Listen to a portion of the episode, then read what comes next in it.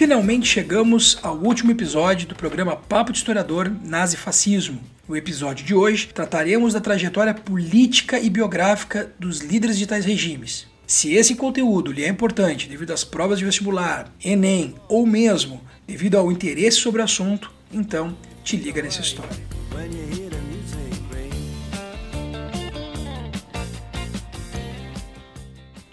Começaremos o episódio então analisando a trajetória política e biográfica de Benito Mussolini, líder do movimento fascista, e que grande influência iria estabelecer sobre Hitler e o nazismo. Em 1902, Mussolini mudou-se para a Suíça, à procura de trabalho, mas também para fugir do serviço militar italiano. Na Suíça, Mussolini passou a dedicar-se à leitura de muitos autores de cunho anarquista e socialista, a exemplo de George Sorel e Karl Skatowski. Teve uma série de empregos e trabalhou inclusive em sindicatos. A juventude socialista de Mussolini, um dos grandes nomes do fascismo no mundo, é paradoxal, mas tem de certa forma grande influência familiar, uma vez que o pai de Mussolini era um socialista engajado. Mussolini chegou a ser membro ativo de grupos socialistas na Suíça e na Itália, trabalhando com sindicatos, realizando discursos e notabilizando-se pela sua capacidade retórica. Ele atuou como jornalista, produziu propagandas e tinha opiniões radicais a respeito de como os socialistas deveriam tomar o poder. Em 1904, Mussolini retornou à Itália para cumprir os deveres militares dos quais ele havia fugido, e esteve alistado no exército italiano até meados de 1906, quando então abandonou o exército e passou a trabalhar como professor. Em 1909, Mussolini passou uma pequena temporada no Império Austro-Húngaro e lá trabalhou em um sindicato, mas também como editor de um jornal voltado para os trabalhadores locais. Quando retorna para a Itália no ano seguinte, ele continua a trabalhar como editor de jornal. Primeiro para o Luta de Classe e depois para o jornal Avante, aonde se tornou um dos principais editores. Nesse momento, Mussolini defende que a ascensão dos trabalhadores na Itália deveria acontecer pelo uso da força e pela via revolucionária, e torna-se a partir de então um dos grandes nomes em defesa do antinacionalismo e do antimilitarismo da Itália. Essas opiniões de Mussolini eram significativas na Itália pré-guerra, pois o clima bélico e o nacionalismo estavam em grande evidência na Europa como um todo. Nesse momento, Mussolini tinha um papel de destaque dentre os socialistas italianos.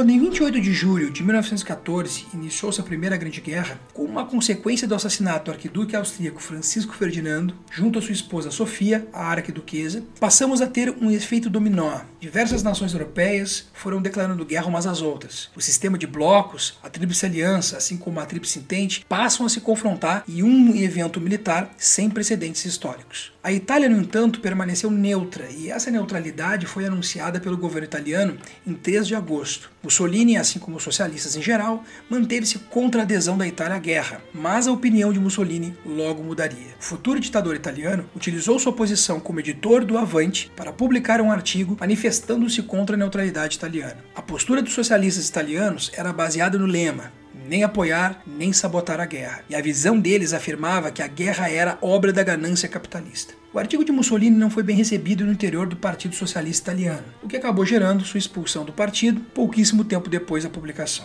Em maio de 1915, a Itália aderiu à guerra e entrou do lado da Tríplice Entente. Os italianos declararam guerra à Áustria-Hungria e o historiador Donald Samson sugere que a entrada dos italianos do lado da Entente foi resultado da barganha. Os italianos aderiram à Entente porque lhes foi prometido uma série de territórios, além de empréstimos em condições favoráveis. No final de agosto de 1915, Mussolini apresentou-se no exército e foi alistado no 11º Regimento de Bergaglieri, um corpo de infantaria do exército italiano. Na guerra, Mussolini contraiu febre paratifoide e foi ferido quando um morteiro explodiu na trincheira em que ele estava localizado. Ele foi enviado para o hospital com mais de 40 pedaços de metal no corpo e foi dispensado do exército em agosto de 1917. Durante todo o período da guerra, Mussolini manteve-se favorável à presença italiana no conflito, e pesquisas conduzidas pelo historiador Peter Martland apontam que Mussolini recebia da inteligência britânica por semana a quantia de 100 libras e uma pequena fortuna pelos parâmetros da época para que ele publicasse propagandas em defesa da permanência da Itália no conflito.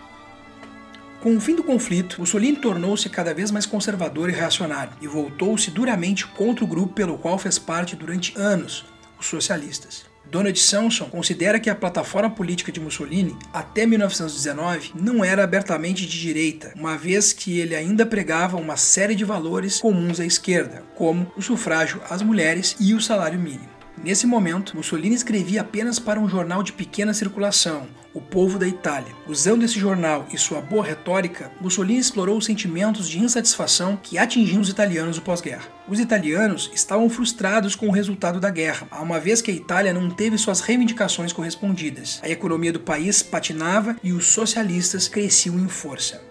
O nacionalismo tornou-se então uma grande força política na Itália e Mussolini, aproveitando-se dessa onda, passou a defender a implantação de um governo forte sob a liderança de um ditador e logo ele fundou um grupo que compartilhava de suas ideias, o Partido Fascista Italiano, fundado oficialmente em 1919. Esse foi o movimento precursor da ideologia fascista. Os membros desse grupo adotavam uma caracterização militarizada Vestiam-se com roupas negras e organizavam-se em pequenas milícias formadas pelos chamados esquadres, conhecidos em português como camisas negras. Em seguida, Mussolini tornou-se o grande nome do conservadorismo em toda a Itália e passou a incentivar os camisas negras a agir violentamente contra os opositores de seus ideais, sobretudo contra os socialistas. Sua guinada direita consolidou-se na década de 1920. É interessante dizer que o Brasil não vivenciou em nenhum momento da sua história um movimento totalitário, nem mesmo um movimento que estabelecesse uma lógica fascista à frente do Estado. Porém, ainda assim, a influência e a simpatia do político Getúlio Vargas a esses ideais se mostra presente quando se percebe no Estado Novo, período ditatorial de Getúlio, uma série de práticas análogas àquilo que no mundo fascista e nazista eram praticadas, como o culto ao líder, a publicidade e propaganda, a projeção de Getúlio como pai dos pobres, o sistema de repressão à oposição, assim como as limitações de direitos e liberdades. Podemos também fazer uma analogia quando pensamos no grupo político existente ainda na década de 30 no Brasil, antes mesmo da ascensão do Estado Novo de Getúlio. O grupo dos chamados integralistas tinham também a uniformização, um símbolo de reconhecimento e até mesmo um grito de guerra. A Naue, uma palavra em tupi-guarani que significava você é minha família.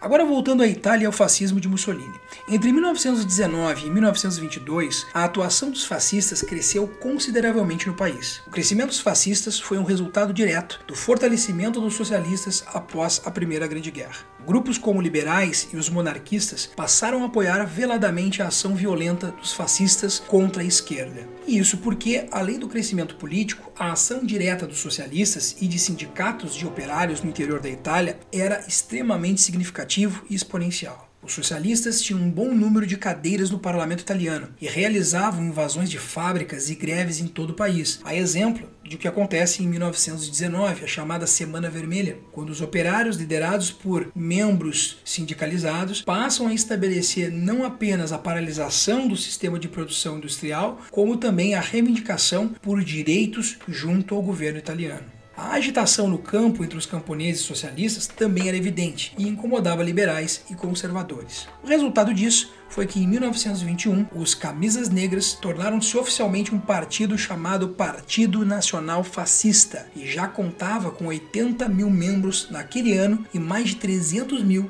no ano seguinte. Logo, os fascistas passaram a ocupar o poder das cidades italianas, a exemplo de Milão, uma ocupação que se dá através do uso da força e da intervenção autoritária. Em outubro de 1922, uma grande manifestação de fascistas italianos foi realizada para forçar a monarquia italiana a nomear Mussolini como primeiro-ministro. Em 28 de outubro, mais de 30 mil fascistas se instalaram nos arredores de Roma, como forma de exigir que o rei Vítor Emanuel III nomeasse Mussolini para o cargo de primeiro-ministro. A pressão realizada durante a chamada Marcha sobre Roma deu certo e no dia 30 de outubro de 1922, Benito Mussolini era empossado como primeiro-ministro italiano. A nomeação dele ao cargo aconteceu dentro da legalidade constitucional da Itália. Após assumir o poder na Itália em 1922, Mussolini passou a se identificar como Il Duce, uma tradução literal, o líder, As ações de Mussolini visavam a construção de um Estado policial. Para isso, a oposição, de uma maneira geral, foi perseguida violentamente. Todos os partidos políticos, com exceção do fascista, é claro, foram fechados. Com a morte da democracia italiana, o Estado fascista passou a se utilizar de uma polícia secreta para monitorar a população do país. O nome dessa polícia era OVRA. O Estado fascista passou a se utilizar de uma polícia secreta para monitorar a população do país. Na economia, ele implantou uma série de obras públicas para empregar os desempregados e concentrou seus esforços na educação, com o intuito muito claro de doutrinar a nova geração italiana, fazendo com que ela se submetesse à vontade e aos deleites do Estado, transformando-os então em fascistas assumidos. Mussolini impôs também uma agenda econômica planificada, uma vez que o Estado fascista, um Estado forte, tomou o controle de grande parte das iniciativas privadas na Itália. Os resultados da economia não foram tão positivos, pelo menos como se esperava, e por isso o Estado fascista investiu maciçamente em propaganda política. Junto dessa propaganda que ressaltava os feitos do Estado, o fascismo também realizava o culto à personalidade de Mussolini, uma vez que ele, como líder, o condutor da Itália, deveria não só ser respeitado, também como visto como uma liderança paternal, alguém bem intencionado cujo entendimento era que a Itália precisava de uma liderança forte para o seu erguimento e a sua ascensão internacional. A transformação de Mussolini em um ditador aconteceu oficialmente a partir de 1925 quando ele se autodeclarou ditador na Itália. A ascensão dos nazistas na Alemanha, na década de 30, fez com que a Itália e a Alemanha estreitassem seus laços. Essa relação de fidelidade entre alemães e italianos permaneceu até 1945. Os alemães apoiaram os italianos quando Mussolini ordenou a invasão da Etiópia em 1936. Esse acontecimento era parte dos interesses dos fascistas na ampliação das colônias e de seu país no continente africano. Com o crescimento das tensões na Europa, os dois países assinaram o chamado Pacto do Aço em 1939. Esse pacto estimulava um acordo de amizade entre Alemanha e Itália e selava a cooperação militar entre as duas nações em caso de guerra. O envolvimento da Itália na Guerra Civil Espanhola de 1936 a 1939, assim como a invasão da Etiópia, foram extremamente prejudiciais à economia italiana, e isso aumentou muito a dependência do país em relação à Alemanha. Em 1939, a Segunda Guerra Mundial estourou, quando em 1 de setembro daquele ano, a Alemanha invadiu a Polônia. Já no ano seguinte, 1940, os italianos entrariam no conflito, ao declarar guerra à França e à Inglaterra no mês de junho. Os italianos atacaram os britânicos no norte da África, auxiliaram os alemães em batalha na Europa Ocidental e lançaram-se também contra os gregos. Em dificuldade na Grécia, os alemães precisaram ir em socorro aos italianos e por isso acabaram invadindo a Iugoslávia em 1941. O envolvimento da Itália de todas as formas possíveis foi um verdadeiro desastre. Muito mais prejudicou do que de fato apoiou os planos de Hitler ao sucesso desejado. A Segunda Guerra Mundial abriu caminho para a derrocada de Mussolini, e essa é uma verdade indubitável, uma vez que o país acumulou derrotas do conflito, assim como uma grande dívida e dificuldades financeiras. A situação para Mussolini tornou-se complicada a partir de 1942 e 43, uma vez que o envolvimento dos alemães com a luta contra os soviéticos enfraqueceu outras posições do eixo na guerra. Com a expulsão do eixo do norte da África, as tropas aliadas organizaram-se para invadir a Itália. Em julho de 1943, as primeiras tropas aliadas começaram a desembarcar na Sicília, sul do território italiano. Em agosto, as tropas do eixo abandonavam a Sicília e mais uma derrota dos italianos na guerra. O avançar das tropas, lideradas pelo general britânico Montgomery, assim como pelo americano Joseph Peyton, se mostrariam imparáveis frente à débil defesa italiana estabelecida pelos fascistas. Insatisfeitos com as constantes derrotas dos italianos na guerra, o Conselho de Fascistas, que fazia parte do governo da Itália, resolveu sacar Mussolini do poder. Antes mesmo de serem derrotados na Sicília, esse conselho reuniu-se e decidiu pela saída de Mussolini à condição de Duce, de líder da Itália. 25 de julho de 1943, Mussolini foi preso e destituído do comando italiano. Poucas semanas depois de ser preso, Mussolini foi resgatado por uma expedição alemã designada para libertá-lo e reintroduzi-lo ao poder da Itália. Como parte de um acordo com Hitler, foi fundada a República Social Italiana, um estado fantoche que atuava na defesa dos interesses alemães. Essa república controlava somente as regiões centro-norte do país, uma vez que o sul estava nas mãos dos aliados. O colapso dos alemães na guerra representou o colapso desse Estado fantoche, que, governado por Mussolini, sucumbiria. Os esforços das forças aliadas, somados aos esforços dos partisãs, resistentes armados italianos, guerrilheiros que lutavam contra o nazismo, fizeram com que o fascismo fosse derrubado na Itália. Sem saída, Mussolini resolveu fugir para a Suíça, de onde pegaria um voo até a Espanha. No meio do percurso, ele foi reconhecido pelos partisãs e preso no dia 27 de abril de 1945, junto de sua amante, chamada Clareta Petassi. Dois dias depois, ele e sua amante passaram por um julgamento que condenou ambos à morte. Mussolini e Petassi foram executados a tiros pelos partisãos. Ainda não se sabe exatamente quem foi o autor do tiro. O fato é que, em seguida, seu corpo foi levado até Milão, onde foi vilipendiado, profanado pela população milanesa. O corpo de Mussolini foi chutado, baleado e cuspido pela população enfurecida, uma destruição trazida pelos fascistas ao país. Em seguida, o corpo de Mussolini e de sua amante foram, foram pendurados de cabeça para baixo, em uma viga de metal, em um posto de gasolina. Dessa forma trágica, e por que não dizer mórbida, nós passamos a ter o fim não só do fascismo, como da liderança maior, Benito Mussolini, à frente da Itália.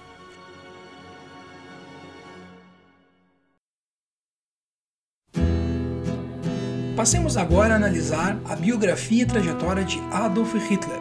Nascido em 20 de abril de 1889 na cidade austríaca de Braunau, o jovem Adolf Hitler se tornaria em 1919 um grande proeminente líder político na luta em prol da ascensão da Alemanha. Hitler filiou-se a um pequeno grupo político chamado Partido Trabalhista Alemão. Com a explosão da Primeira Guerra Mundial, Hitler decidiu se alistar voluntariamente no exército alemão, incorporando o 16º Regimento de Infantaria Bávaro. Lutando bravamente nos campos de batalha, conquistou condecorações por bravura durante a sua atuação militar, assim como recomendações de um superior de origem judaica. Depois de se recuperar de uma cegueira temporária, voltou para Munique, trabalhando no departamento de imprensa e propaganda no 4 Comando das Forças Armadas. Em 1919, depois de presenciar a derrota militar alemã, filiou-se a um pequeno grupo político chamado Partido Trabalhista Alemão. Em meio às mazelas que o povo alemão enfrentaria, esse partido discutia soluções extremas mediante os problemas que a Alemanha vivenciava no seu cotidiano. Entre outros pontos, pregavam a extinção dos tratados da Primeira Guerra Mundial, assim como a exclusão socioeconômica da população judaica, melhorias no campo econômico e a desigualdade dos direitos políticos. Utilizando seus grandes dotes oratórios, Hitler começou a angariar a adesão de novos partidários e propor a mudança do nome do partido para Partido Nacional Socialista dos Trabalhadores Alemães. A renovação do nome acompanhou a criação de uma nova simbologia ao partido, uma bandeira vermelha com uma cruz gamada, e a incorporação de milícias comprometidas a defender o ideal do partido, as chamadas Seções de Assalto, vulgo SA. Essas sessões elas eram incumbidas de perturbar as reuniões dos grupos marxistas, estrangeiros e comunistas. E muitos de vocês devem estar se perguntando: se o nome do partido é Partido Nacional Socialista dos Trabalhadores Alemães, Ayrton, esse partido então não é um partido de esquerda? E a resposta que nos dá é o próprio Hitler, quando em 1923 concede uma entrevista exclusiva para George Tilversy Everick, escritor e propagandista pró-nazismo. No texto publicado pela primeira vez na revista Liberty, é que é considerado hoje um verdadeiro documento histórico, o líder antissemita explica as bases de seu sistema de governo e o projeto de despertar o espírito nacionalista dos cidadãos alemães. O que, que ele vai dizer, dentre outras coisas? Ele vai dizer que nazismo, quando se coloca como parte de um partido nacional socialista dos trabalhadores alemães, na verdade ele está buscando reivindicar algo que lhe foi tirado, roubado pelos marxistas. Quando perguntado, você se considera um nacional-socialista, uma vez que seu programa partidário é a antítese do que o comumente é acreditado ao socialismo? Retruca então Hitler. Socialismo, na verdade, é uma instituição ariana, uma instituição que fora retirada, que fora vilipendiada pelos marxistas. O socialismo é uma antiga instituição germânica e nossos ancestrais alemães mantinham com esta certas terras em comum. Eles cultivavam a ideia do bem comum. O marxismo não tem o direito de se disfarçar de socialismo. Ao contrário do marxismo, o socialismo não repudia a propriedade privada, não envolve negação da personalidade e é patriótico. Poderíamos ter nos chamado Partido Liberal, mas escolhemos nos chamar de Partido Nacional Socialista. Não somos internacionalistas. Nosso socialismo é nacional. Nós exigimos o cumprimento estatal de reivindicações justas das classes produtivas com bases na raça e solidariedade. Para nós, Estado e raça são um. Ou seja, o que, que o Hitler passa a dizer né, nessa entrevista? O socialismo preconizado por Marx não era socialismo. Que o verdadeiro socialismo era o socialismo ariano, originalmente estabelecido naquela sociedade pelos seus ancestrais. Historicamente, historiadores extremamente importantes e relevantes quanto ao tema, como, por exemplo, Richard Evans, assim como Richard Overy, os dois são unânimes ao dizer que, na verdade, o que Hitler faz é se valer do momento de expansão do socialismo para se apropriar e redefinir o termo, estabelecendo, portanto, um partido de extrema direita, um partido de ordem capitalista, mas que tem a pecha socialista para tornar-se uma espécie de segunda porta para os trabalhadores que estavam deverasmente indignados e totalmente desacreditados no capitalismo liberal de então. Lembrando que o capitalismo liberal havia vivido a crise em 29 e com esta crise gerado miséria, desemprego e privações de toda sorte.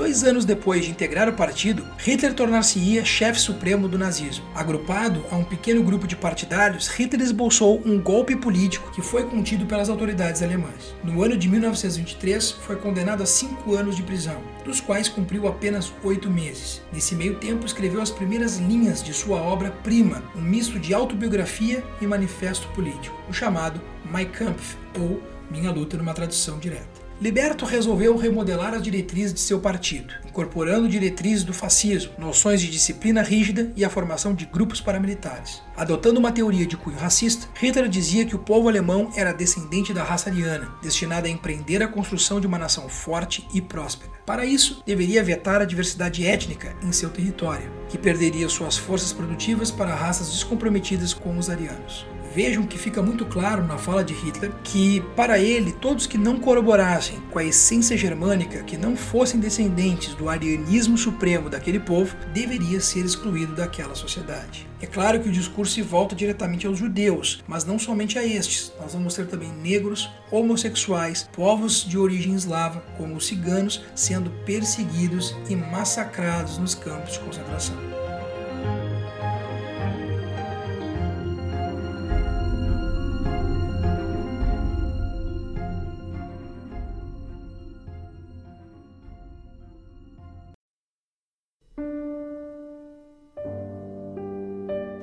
Campo político, o partido de Hitler era contrário à definição de um regime político pluripartidário. A diferença ideológica dos partidos políticos somente serviu para a desunião de uma nação, que deveria estar engajada em ideais maiores. Dessa forma, as liberdades democráticas eram vetadas em favor de um único partido liderado por um único líder, uma única autoridade, nesse caso Hitler, que estaria comprometido com a constituição de uma nação soberana, forte, vindoura e hegemônica.